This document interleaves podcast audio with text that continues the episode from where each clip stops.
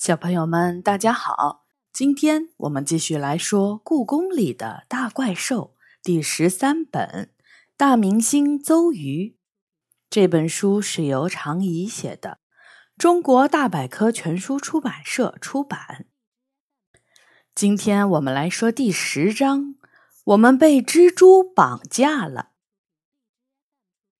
杨永乐坐在珍宝馆的大门前。他的手里拿着一个盒子，满头是汗。我想不明白，他为什么会流那么多汗。夏天已经过去，入秋有一段时间了，天气越来越冷。喂，你生病了吗？我走过去问。他看到我后吓了一大跳，眼睛睁得老大，还一个劲儿摇头。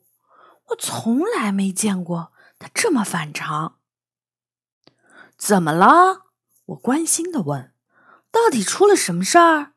可是他依然不说话，只是玩命冲我摆手，一副要轰我走的样子。这时候，他手里的盒子忽然有了动静，盒盖儿开始不停的动来动去，向上顶起他的手指。别别出来！杨永乐捂住盒盖，但盒子好像不打算听他的话。盒盖被顶开，一个圆圆的、闪亮的小脑袋冒出来，伸长脖子，努力往外看。紧接着，他爬了出来，那是一只蜘蛛。我倒吸一口冷气。虽然我很喜欢《夏洛的网》这本书，尤其喜欢里面的蜘蛛夏洛，但在现实生活中，对蜘蛛我无论如何也喜欢不起来。不但不喜欢，我还有点怕它们。不过这只蜘蛛看起来和一般蜘蛛不太一样，它的身体通红。如一颗巨大的红宝石，脑袋和八条细细的腿儿是金色的，圆圆的眼睛却如珍珠般呈奶白色。说实话，它算是一只相当漂亮的大蜘蛛，但在我眼里，它仍然让我觉得紧张。大蜘蛛上下打量了我一番。然后细声细气的和我打招呼：“你好。”我瞪大眼睛看着他，我不知道蜘蛛居然也会发声。是的，如果有需要的话，大蜘蛛回答。不过我从不随便和人打招呼，除非我认为他能和我成为朋友。杨永乐在一旁咽了口唾沫：“别找小雨，明明故宫里有那么多人可以找。”小雨，这是你的名字？大蜘蛛没搭理杨永乐，反而走近我。看来你和杨永乐是朋友。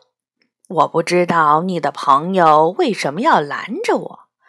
我能为你带来好运气。很久以前，皇宫里的人们都叫我喜子。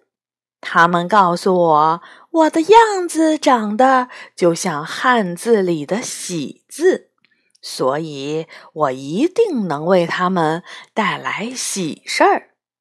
是的，我经常看到古代妃子们的首饰里面有蜘蛛的形象。我点点头，还有我的网。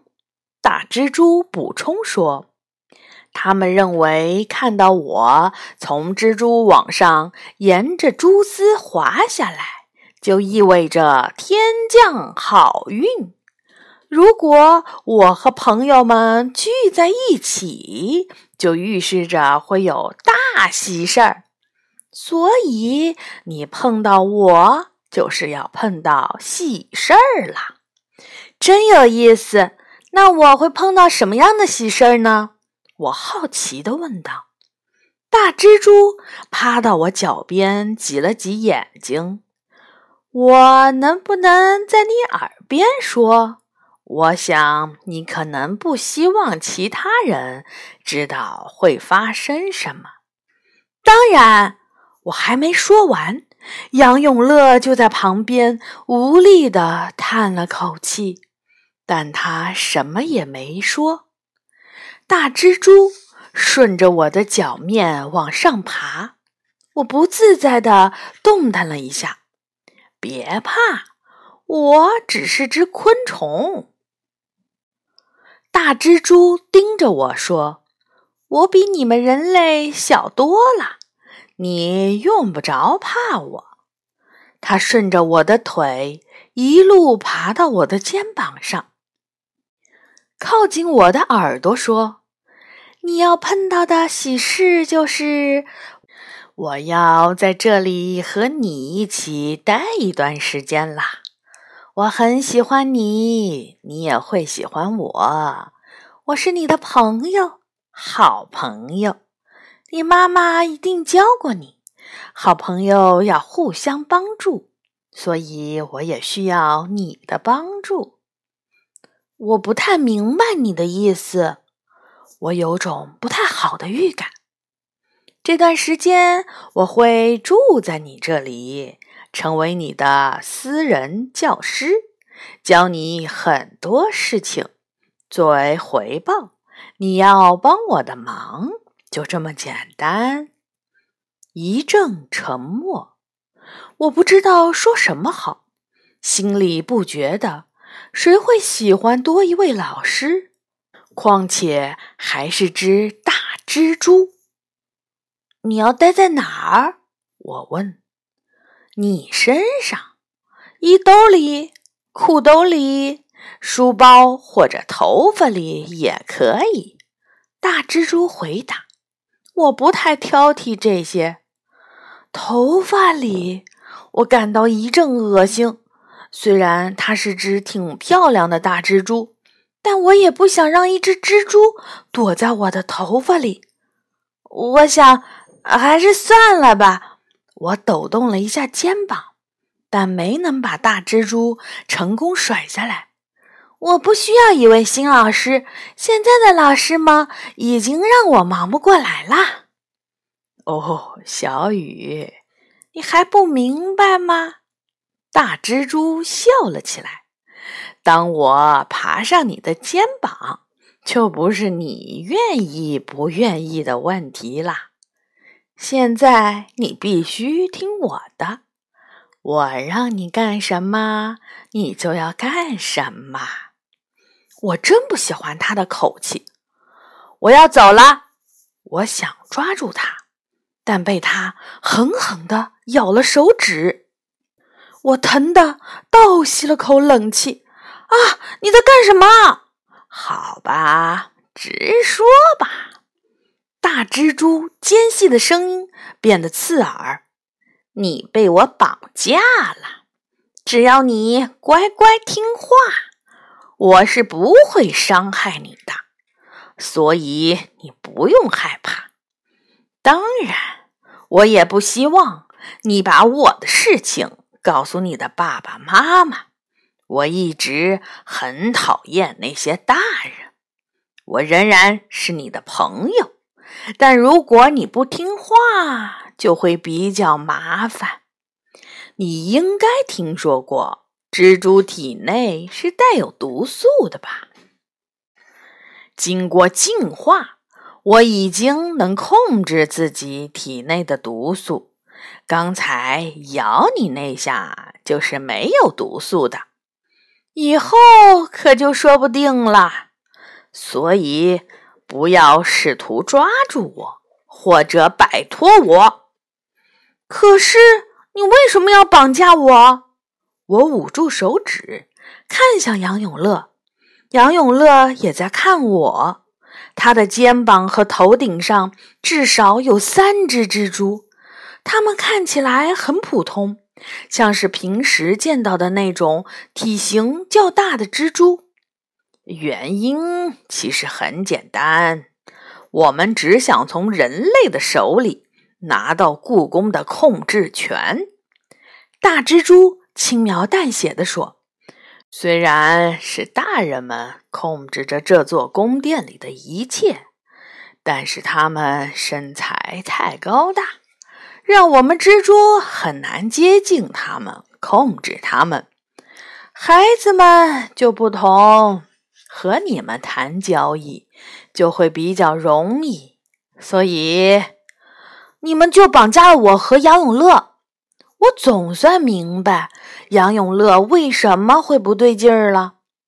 我们本来不想用武力的，大蜘蛛反驳说：“但你们俩都不愿乖乖听话，我们才不得不绑架你们。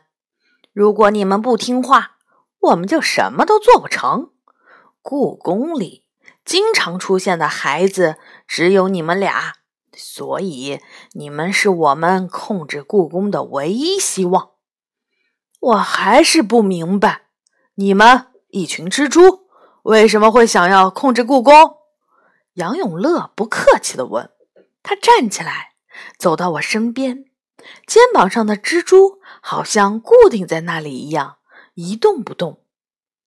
谁不想要权力呢？在这点上。动物或者怪兽和人类没什么区别，只不过我们一直在等待时机。大蜘蛛回答：“我等了上百年，曾经有一次差点儿成功了。算了，不提他了。现在是最好的时机。兽谱封印被打开，故宫里乱作一团。”就算我们不出手，故宫的控制权迟早会被兽谱里的那些怪兽夺走的。我瞪大了眼睛，你怎么知道兽谱封印的事？大蜘蛛笑了，他笑了半天才停下来说道：“我看见文文啦，是他告诉我的。我和文文的关系还不错。”你知道文文在哪儿？杨永乐和我几乎同时叫出声。大蜘蛛吃惊的看着我们。你们对他感兴趣？那太好了。如果你们帮我完成任务，我就告诉你们文文在哪儿。你到底想让我们做什么呢？我很好奇。你们很快就会知道啦。大蜘蛛看起来有点累了。首先，你们应该知道我的名字。知道对方的名字是成为朋友的开始。你们肯定很想知道我的名字吧？我和杨永乐都没说话。我的名字叫做朱大人。他说。以后人类都会这么称呼我们蜘蛛的。我以为你喜欢喜子那个名字，我喃喃地说：“好啦，我要休息了。在我不需要你们的时候，你们可以自由行动，但记住，保密。”大蜘蛛的声音渐渐小了。它钻进我的头发里不见了，杨永乐身上的三只蜘蛛也钻进了他的衣兜里。那只蜘蛛一定是疯了。过了好一阵儿，杨永乐才小声对我说：“居然让我们叫他朱大人，亏他想得出来。比这更疯狂的是，我们俩居然被一群蜘蛛绑架了。”我也压低了声音。我们走进珍宝馆，这里的工作人员已经下班了，值班室的大门紧闭着，院子里只剩下等待晚饭的野猫们。夕阳最后的余晖照在屋顶上，宫殿里空荡荡的，一片寂寞。我们坐到养性殿的台阶上。商量着怎么逃跑，趁他们睡觉的时候把他们扔掉，怎么样？我提议。没用的，我已经试过了。杨永乐摇摇头说：“蜘蛛是很警觉的，我刚碰到它们，它们就会醒来咬我的手指。你还活着，真是幸运。”杨永乐苦笑了一下。他们好像一直没用毒素，但被咬一下也挺疼的。那些蜘蛛会不会根本就是无毒的？我猜，毒素的说法只是为了吓唬我们。他低下头，也有可能，但是我不想冒这个险。我也是，我闷闷不乐的点头。可我也不想带着只蜘蛛走来走去，吃饭甚至睡觉，总会有办法的。杨永乐安慰我：“什么办法呢？”他不说话了。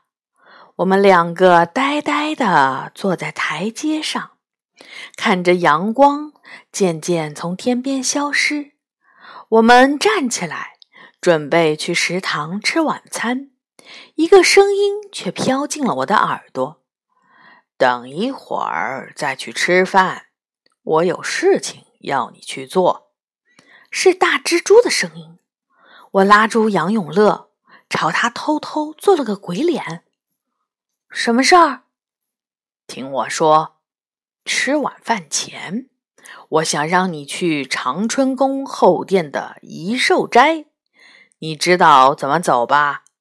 是的，我知道那儿，那里面有个破木箱子，你帮我打开箱子，对里面的蜘蛛说：“一切准备好了。”你能记住吗？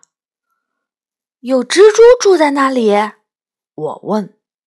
是的，大蜘蛛有些紧张地说：“趁着天黑，赶紧去吧。”这件事很重要，我没说话。大蜘蛛可能以为这代表我明白了，又钻进了我的头发里。我忽然觉得肚子没有那么饿了，我对杨永乐说，并重新坐到台阶上。杨永乐坐到我身边，问：“你会去吗？”我不想去，但我会去的。我沉重地说：“被一只蜘蛛操纵的感觉真糟糕。”杨永乐没说话，他理解我的感受。我不想受伤，又想知道文文在哪儿，好赶紧把兽谱的封印问题解决。无论怎么说，那都是我们俩闯下的祸。砰！我们谁都没有注意到。